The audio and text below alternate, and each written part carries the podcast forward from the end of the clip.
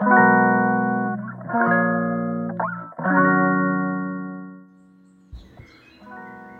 ー、皆さんこんにちは。第65回目の凪の心理学始まります。今日は7月11日の日曜日、えー、時間は今お昼の12時を回るくらいでしょうか、うん。えー、意外にも今日起きたらね晴れてまして、え、ちょっと不安定らしいんですけどありがたい天気になっています。えっと僕の方はですねあの最初最初というか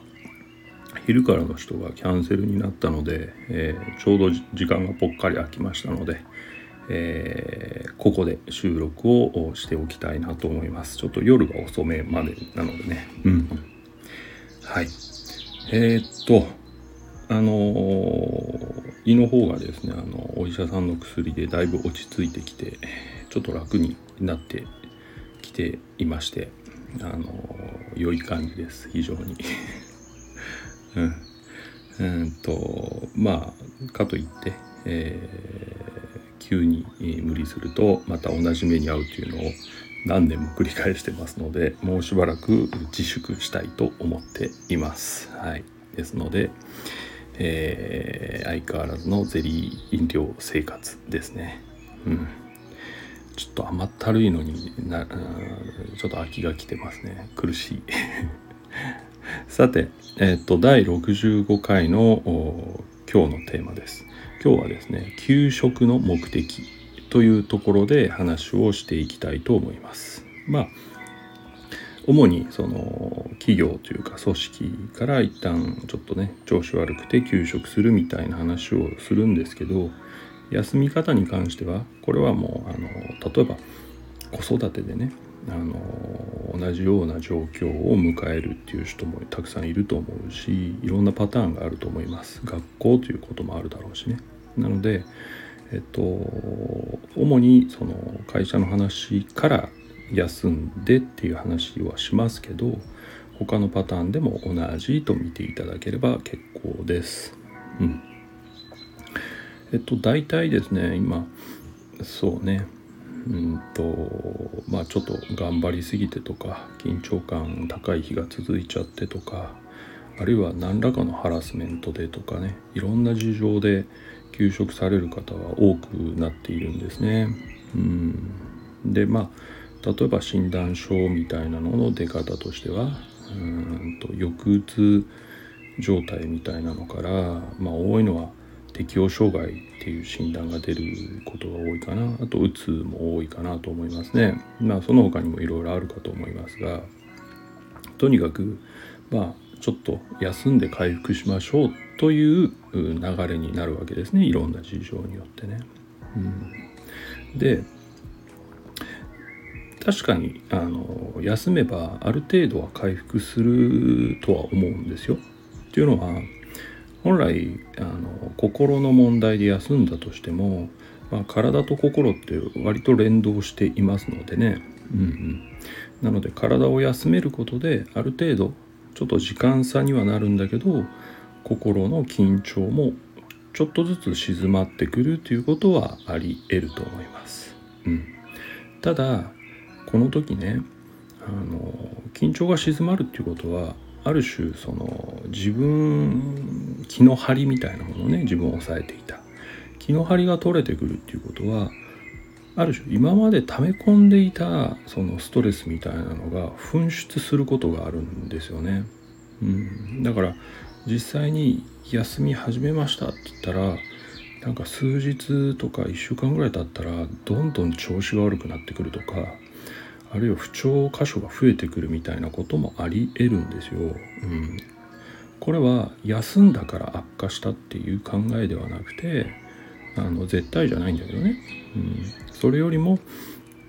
緊張が取れたことで今まで抑えてたものが一気に出たんだみたいな考え方も取れるとは思うんですよね。うん、なので決して休んだことは間違いじゃなかったなっていう判断をされたらどうかなと思うんです。ただそうなっちゃうと想定の休み期間例えば1週間2週間ぐらいでいいかなと思ってたものがその終わりが近づいてくるにつれてちょっとひどくなってくるとか動けなくなってくるということもありえるのでやはり一旦落ちるっていうことも踏まえた上で心の問題で休まれる場合は長めに取るっていうのは大事かなと思います。大体まあお医者さんにもよりますが最初のうち1ヶ月から2ヶ月分しか診断書って出ないと思うんですよね。でまあその定期的に行って様子見て継続するかどうかを話し合いを続けるみたいなことが、まあ、続くことにはなるとは思うんですけどそれでもね、うん、やっぱり正直に頑張らなきゃとかじゃなくて正直に偉いっていう時は延長するっていうのが大事なところだとは思うんです。うん、あとねこっちの方がまあちょっと今日メインで話したかったことなんですけど、うん、例えばどういう人がそういう心がちょっと不調に陥るかっていうと割とそのまあもともと持ってた傾向みたいなのもありますけどねえっと何々しなければとか何々すべきだみたいなのにとらわれている人ほど、まあ、壊れやすいとは言われるんですよね。まあ社会的には真面目な人っていう表現をしてるけどどっちかっていうとすべきとかしなければが自分の行動基準になっている人です。でこういう人っていうのは要はある程度自分を削ったり我慢したりして頑張ってますので限界が来て壊れると考えられるんですよね。ところがですねこういう人が休職をするとおおむね休んでる時にね回復しなければとか早く復帰しなければって考えがちです。うん、聞いてる方にも経験あるかもしれないけど大体やっぱり普段の考え方って休んでても出てきちゃうわけです。ところがですねすべきっていうのは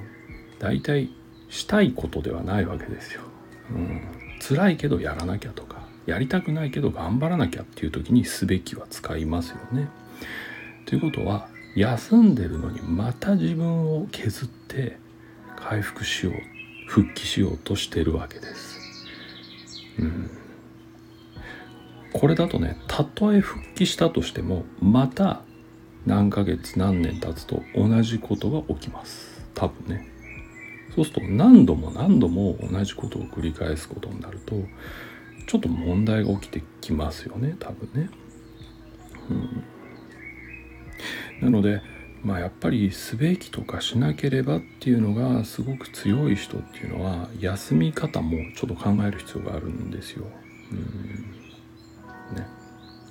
でそこでまあ僕のところではねあのそういう傾向が強い方にはもうできるだけ長くできるだけ長くっていうのはお医者さんはまあ12ヶ月おきに行かなくちゃいけないんだけど会社に対しては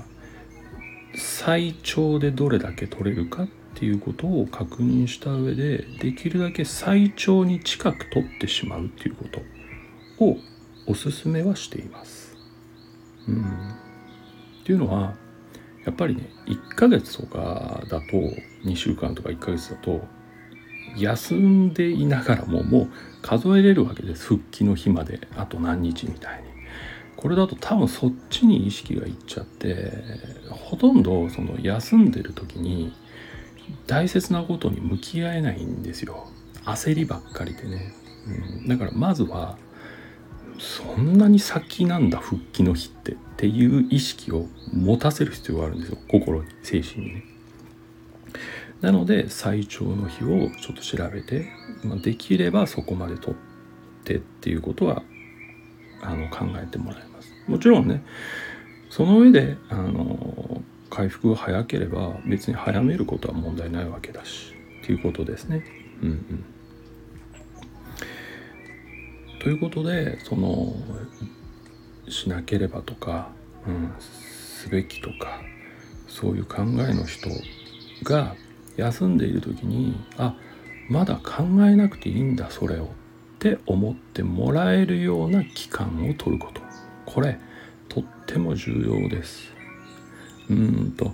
じゃあすべきと思わなければいいじゃないですかって思うかもしれませんけどこれ勝手に思ってますよね。思うと思って思ってるんじゃなくて多分気づいたらすべきだっていうのに迫られてくると思うんですよ。だからだとしたらもうあの思考を抑えるんじゃなくて環境を変える。いわゆるものすごく先にゴールを設定しちゃう。っていうことは一番目の大事なことかなと思います。ね。とにかく回復は緊張を伴っていては遅れるんですよね、うん、だから緊張を一旦伴わないような状態で休息するために長く取りましょうという話。でこの際ですね絶対にちょっと注意してほしいのは周りの方への注意なんだけど本人以外の人が本人にそろそろとか早くっていう言葉を投げかけるのはタブーです。えっとそもそもしなければとかすべきっていう人の多くはねえっと人からどう思われるかっていうのも結構重要なことになっちゃってるんですよ。それでがトリガーになってるのね。ああの人にこう思われてるから頑張らなきゃみたいになるわけです。だからその誰かが関係者とかねがそろそろ復帰だよねとかやっぱ早くした方がいいよねみたいなことを悪気なく言ったらもうこれでトリガーが発動しちゃってあやっぱり早く復帰しなきゃになって休んでる意味がほぼなくなります。だから絶対これは関係者の方は禁句にしていただきたいなっていうのはいつも思うことです、うん、とはいえもちろんですね人にはいろんな事情がありますよね。その長く休んでいられないとか経済的に問題が起きてしまうだろうっていうこれはもう当然の話だと思うんですねだからおすすめしているって言ったのは絶対そうしてくださいとは言えないっていうことも意味してます。うん、あくまでおすすめだしできる範囲内でどれが最長かをまあちょっと探るということになるからあの事情によってはそれができない人がいることは十分承知の上で言っている話だと考えてくださいね。うんただ先ほどもちょっと言ったけど長い目で見た時に何度も休職を繰り返す欠勤を繰り返した時に起きることを考えると直せる時に直しておいた方が直せるっていう言い方は変ですね、うん、安定させられる時にあるいは今後そういうことが起きても自分で対処できるようなものを持っていた方が長い目で見た時には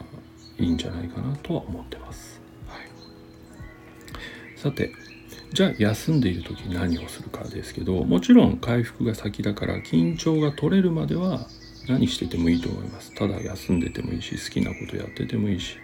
好きな自然に囲まれるとかね楽しいものに触れるとか何でもいいですよ。これは人それぞれで全然構わない。ただ緊張感がやっと取れたなっていう感覚になってきた段階でやりたいなと思うのは自分と向き合うこと、うん、やっぱりどうして倒れちゃったかって考えると自分を犠牲にする自分を削ることで前に進もうとしてきたそのやり方が大きな原因。である可能性があるじゃないですか。だから自分を犠牲にするとか自分を抑えるとか自分を変えるとかそういう自分にすごい負荷をかけるのではなくてどっちかっていうと自分のモチベーションが自然に上がるような方向を探していきたいんです。そのためには向き合うしかないんですよねこれ。だからこの休みの期間緊張が取れてきたら是非自分がどう生きていきたいのかというところを軸にあの考えをまとめていきたいでどれだけ今までの考えを変換できるかです全部ひっくり返すことは多分できないんだけど部分的にでもあるいは半分でもひっくり返すことができればかなり楽な時間が増えるはずだからです。なのでちょっと自分と向き合うのはすごく大事。うん、ただ一つこれ注意点があってこれをね一人でやるのはちょっと難しいんです。っていうのは傾向としてこれもまた関連してくるんですがすべきとかしなければの人って自己否定傾向を持ってるんですよ。あるいは自分をに自信持てないみたいな傾向を持ってるのね。うん。で自己否定傾向がどうあるとどうしても自分を見れないっていうか見たくないしどっちかっていうとやっぱり見たい自分に変わりたいってなっちゃうので一人で考えると堂々巡りになっちゃう可能性があるんです。やっぱり頑張らなきゃって元の考えに戻っちゃう可能性があるんですよね。なのでちょっとここだけはあの他者と対話できる環境を一つでもいいから持つことはあの必要じゃないかなと僕は考えているんですね。うん、この他者と対話できるっていうのは何かを教えてもらうとかそういうことじゃないですよ。自己整理をフラットな状態でしたいので第三者の目を入れるっていうことになります。うん、でそれを対話という手法で進めていきたいわけですね。でこのサポートが受けれれば自分の中になかった新しいものの見方っていうのが加わる可能性が出てきます要は同じ景色だって違う見方で見れば違うものに見えてくるかもしれないっていうその可能性を考えたいんですそうなるとその対話の相手になる人っていうのはまず信頼できる人じゃないとちょっと難しいですよね。うん、あとね評価しない人っていうのがもう絶対なんですこれ。評価っていうのは例えば誰かの考えを聞いた時にそれを、うん、それはちょっと違ってこうだよとか、うん、それよりもこうした方がいいよみたいなこれ評価してるんですよ。だってその考えを受けてその上の考えを提示してるわけでしょ。これはね基本的にはオリジナルの考えを否定し続けてるので見た目は立派に見えるかもしれないんだけどあの自己否定傾向の人が暗に否定され続けることでいいことが起きることはまずないのでここはやめたい。どっちかっていうと自分の考えを膨らますとかその考えってこっちから見るとこう見えるよとかそういうね否定せずにあの意味を持たせてくれるような対話ができるような相手がベストです。うん。まあ、ベストといったのは難しいですよね、ベストっていうのは。だからそれに近い人、ベターでいいからそういう環境を選ぶっていうのが大事かなと思います。うん。